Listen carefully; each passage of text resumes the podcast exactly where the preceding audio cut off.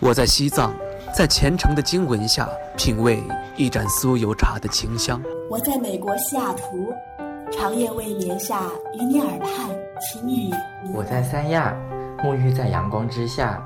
享受每一滴海水拍打沙滩的美妙音。我在内蒙古，奔跑在草原，领略蔚蓝天空的广阔。我在北京，穿梭在黄昏下红墙绿瓦的大街小巷。我在日本北海道，沉迷于札幌，与白色恋人公园相陪伴。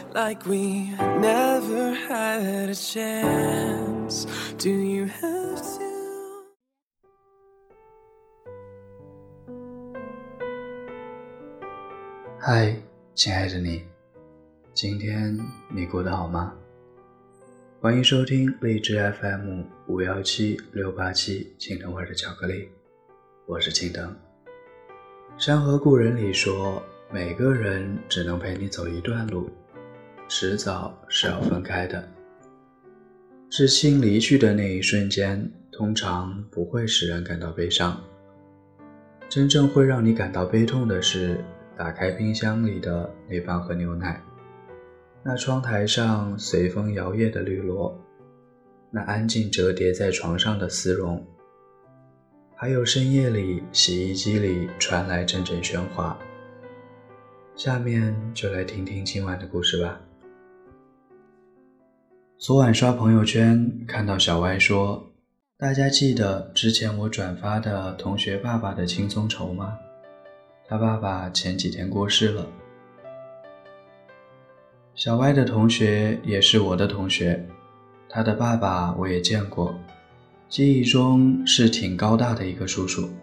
点开那条救助链接，我将页面一直往下拉，目标金额三十万，已筹金额五万一千四百二十六元，帮助次数两千六百零三次。轻松筹补贴该项目八十七点九五元，大约筹得六分之一。再下拉一行，他的四位好友帮助过，看着自己的头像在那一行中，心中却不知道是什么滋味。关掉页面，把手机放在一边，抬头问身边的妈妈：“如果有一天至亲好友生重病要动手术？”可实在没办法筹够钱，医院真的会见死不救吗？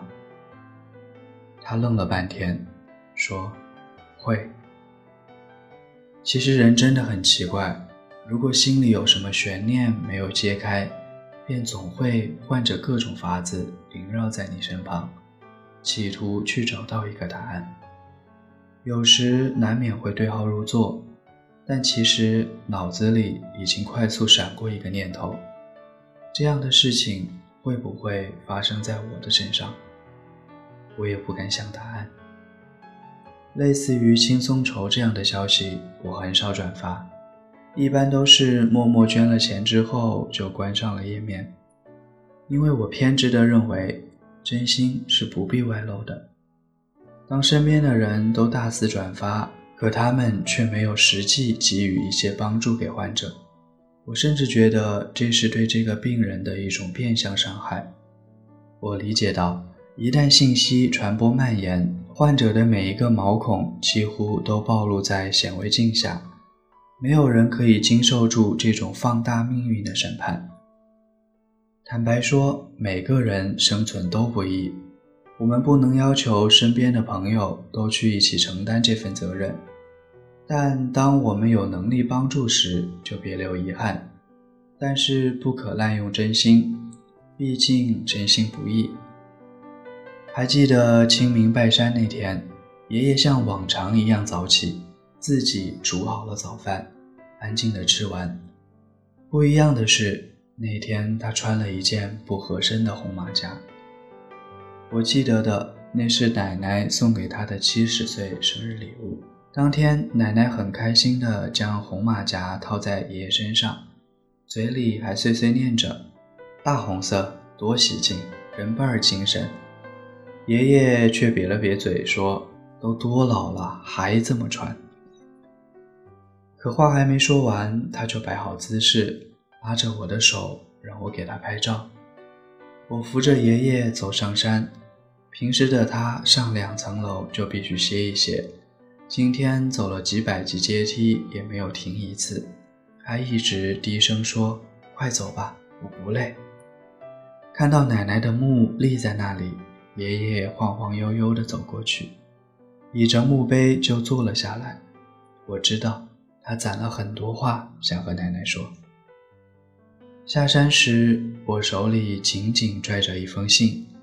爷爷瞧了我一眼，说：“想去就去吧，别犹豫。我和你奶奶相伴五十年，足够了，没有遗憾。”听他说完，我马上转身跑回奶奶墓前，靠着最后一点火光，把手里的信烧给了她。火星子渐渐熄灭，黑灰落在白鞋子上。那一瞬，我的心完全放松了下来。还记得去年大火的电影《寻梦环游记》，让很多人知道了墨西哥的亡灵节，也让我重新思考生死的距离。真正的死亡不是天人两隔，而是世界上再没有一个人思念你。我把小秘密都写在了信里，寄给了奶奶。我要告诉她。我很想你，大概真正的思念就是如此，它不会随着时间消逝，而是在岁月的沉淀下变得愈加深刻、愈加清晰，牢牢地刻在你的心里。那天，小歪还发了一句话，希望自己在有能力的时候帮助多一些的人。我想，当你快伸出左手握住颤抖的他的时候。别忘了把右手也递过去。从你掌心的温度里，他会感受到你所有的力量。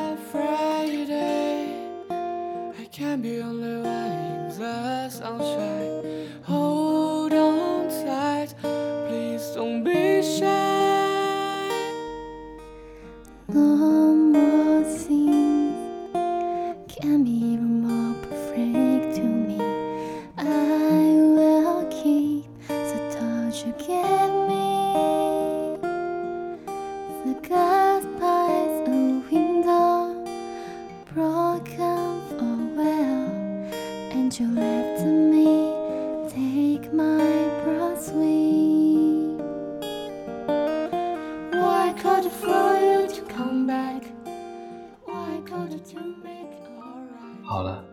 今天的故事到这里就讲完了。如果你喜欢今天的节目，麻烦给我点个赞。如果想收听更多的节目，那就关注我们吧。我是青藤，希望听节目的你今天愉快，你明天的愉快留着我明天再祝。